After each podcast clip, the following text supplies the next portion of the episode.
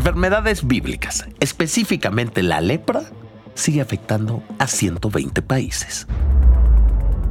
Soy Valentín Cataldo y vamos con N Diario, un producto de N Podcast. No olviden seguirnos, activar la campanita de notificaciones y entrar a nmas.com.mx. Este jueves 3 de agosto existen cientos de casos de lepra en México. La lepra tiene miles de años afectando a la humanidad, pero no fue sino hasta los años 30 que se encontraron tratamientos efectivos. Ya no es una condena de muerte como en la antigüedad, y se cura con antibióticos que surten efecto en cuestión de meses. En el mundo cada año se registran al menos 200.000 casos de acuerdo con datos de la Organización Mundial de la Salud. Y aunque muchos hemos oído de esta enfermedad, ¿qué es la lepra? Bueno, es una enfermedad causada por una bacteria llamada bacilo de Hansen, y desde que infecta el cuerpo los síntomas pueden aparecer en un plazo de 1 hasta 20 años. Provoca pérdida de sensibilidad y movilidad de las extremidades y la cara. En los casos más severos, este mal puede deformar el cuerpo y causar ceguera. Pero ¿por qué traemos esta enfermedad tan antigua a la conversación? Bueno, porque en México, según informó la Secretaría de Salud, hay 300 casos confirmados de lepra repartidos en 28 estados de la República. Chiapas, Baja California, Sonora y Tlaxcala son los únicos que no tienen. Eso sí, hay 12 municipios que la autoridad sanitaria considera prioritarios por la alta incidencia que tienen por cada 100.000 habitantes. El objetivo de la Secretaría de Salud es interrumpir el contagio en estos lugares. La lepra se transmite cuando una persona enferma tiene contacto constante con una persona sana a través de los fluidos que salen de la nariz y de la boca. También con el contacto cercano a través de la piel si es que hay heridas abiertas. La autoridad sanitaria planea hacer jornadas dermatológicas para lograr que no se siga esparciendo. En entrevista con N Media, la doctora Diane Pérez aclaró que no es de fácil transmisión no es fácilmente contagiosa, hay que mencionarlo, hay que convivir estrechamente con una persona con lepra para adquirir la infección, eh, las gotitas de fluch que se llama, las gotitas de saliva que uno despide al hablar son una fuente de contagio de la lepra. Entonces, esto no debe causar pánico. En el mismo reporte donde se habla sobre los contagios se aclara que desde 1989 la lepra ha tenido una disminución del 98% en nuestro país. Pero como les decía, esta enfermedad no es exclusiva de México. En Estados Unidos, la lepra también afecta a la población. En una investigación publicada esta semana se concluyó que la parte central de Florida es la más afectada por la enfermedad.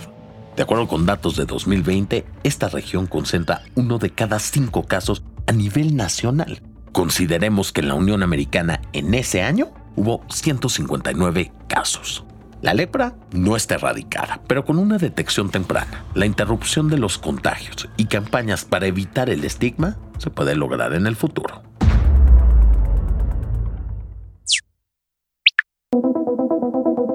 Irán sigue buscando ponerle castigos más severos a las mujeres que se nieguen a usar el velo islámico, también conocido como hijab.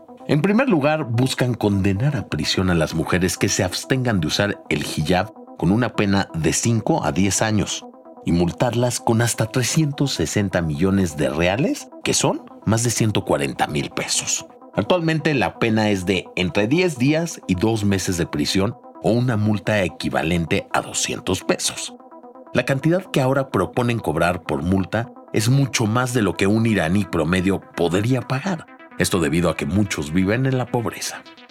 Escuchen esto, este proyecto de ley propone crear y fortalecer sistemas de inteligencia artificial que ayuden a identificar a las mujeres que no traigan puesto el hijab o que lleven puesta ropa que muestre una parte del cuerpo por debajo del cuello, por encima de los tobillos o arriba del antebrazo.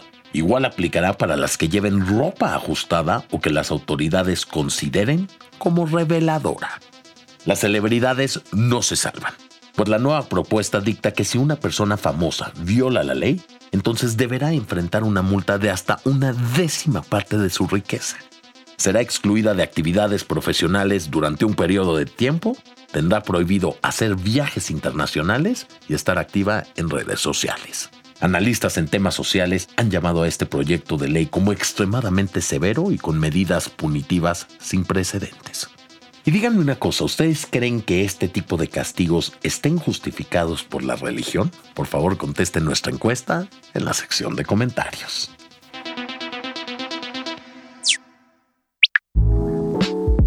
¿Qué está pasando en este 2023? Primero, Ricky Martin anuncia que se divorcia. Luego, Rosalía y Raúl Alejandro terminan su compromiso.